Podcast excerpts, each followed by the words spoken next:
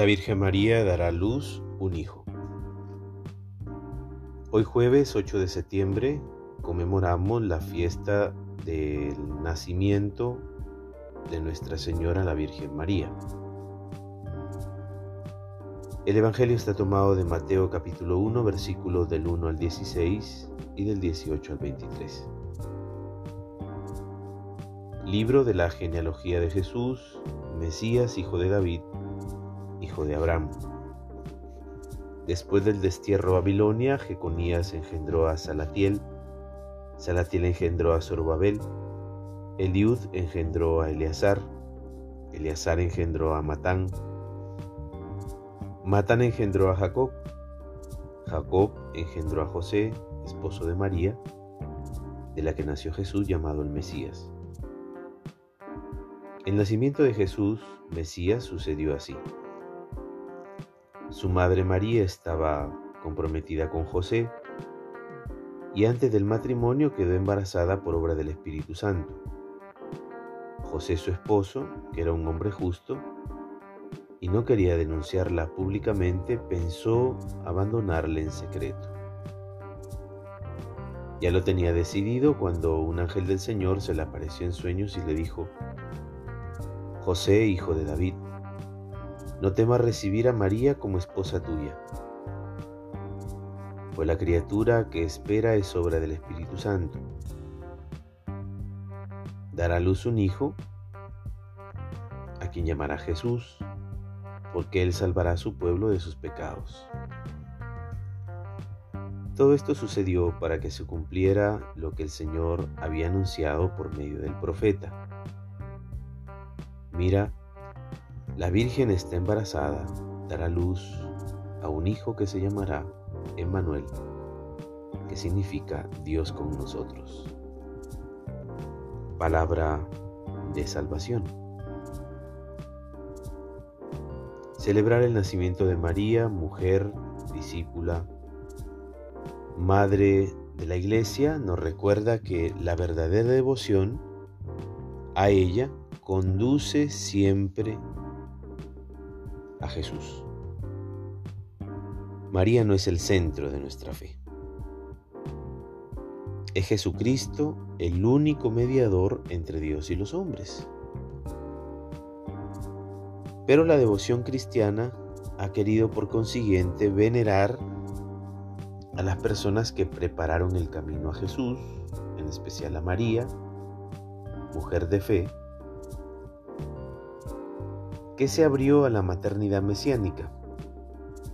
Recordar hoy, por tanto, los orígenes, familia, entorno de María, nos vincula a personas concretas en situaciones particulares. Creer en los preparativos de la encarnación significa creer en la verdadera humanidad de Jesús, reconociendo la necesidad de colaboración por parte de mujeres y hombres en la realización del plan de salvación. La bendición prometida a todos los pueblos llega por mediación de Jesús, el Mesías descendiente de David e hijo de María según la carne. Celebramos la vida de todas las mujeres que como María han colaborado con su entrega generosa en el plan de redención.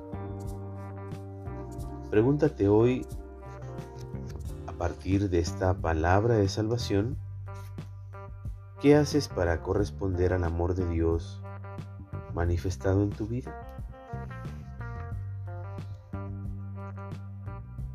Reflexionando sobre la acción del Espíritu Santo en nuestras vidas, en Juan 14, 21, 26, leemos unas preciosas promesas que nos hablan de la intimidad de Dios en nuestros corazones. Los que aman a Dios se convierten en verdaderos templos de la presencia del Padre y de Jesús. Solo esa presencia de amor hace posible cumplir de verdad los mandamientos, vivir lo que el Señor nos pide, pero luego aparece alguien, alguien más haciéndose presente en la intimidad de los creyentes. el Padre enviará el Espíritu Santo. Él es el que enseñará todo a los discípulos para que puedan comprender las enseñanzas de Jesús. En realidad, el Espíritu Santo no enseñará cosas que Jesús no haya dicho, sino que recordará y hará comprender en profundidad las palabras de Jesús. Jesús sabe que los discípulos no pueden comprender todas sus palabras, pero les promete que cuando llegue el Espíritu Santo, Él les hará alcanzar la verdad completa.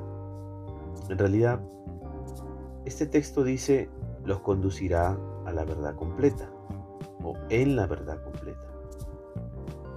Y como en el Evangelio de Juan la verdad es el mismo Jesús, esto significa que el Espíritu Santo nos conduce dentro del misterio de Jesús para que podamos comprenderlo plenamente.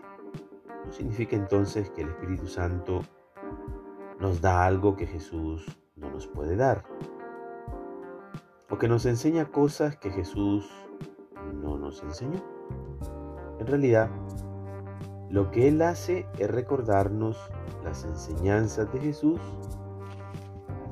y además nos permite introducirnos a ese gran misterio de nuestra fe, ese misterio de Jesús, para que podamos comprender mejor sus palabras y amarlo más. El Espíritu Santo, por tanto, nos lleva a Jesús, nos acerca más a Él nos hace entrar en Él. Y en cada momento de nuestra vida Él nos recuerda las palabras de Jesús para que ilumine nuestra existencia y nos permitan seguir el buen camino. Por eso Jesús dice que el Espíritu Santo no hablará por su cuenta. En todo lo que el Espíritu Santo hace, está dando gloria a Jesús, ya que lo que Él comunica es lo que recibe de Jesús, así como Jesús comparte todo con el Padre amado. La bendición de Dios Todopoderoso, Padre, Hijo y Espíritu Santo descienda sobre ti y permanezca para siempre. Que tengas un buen día.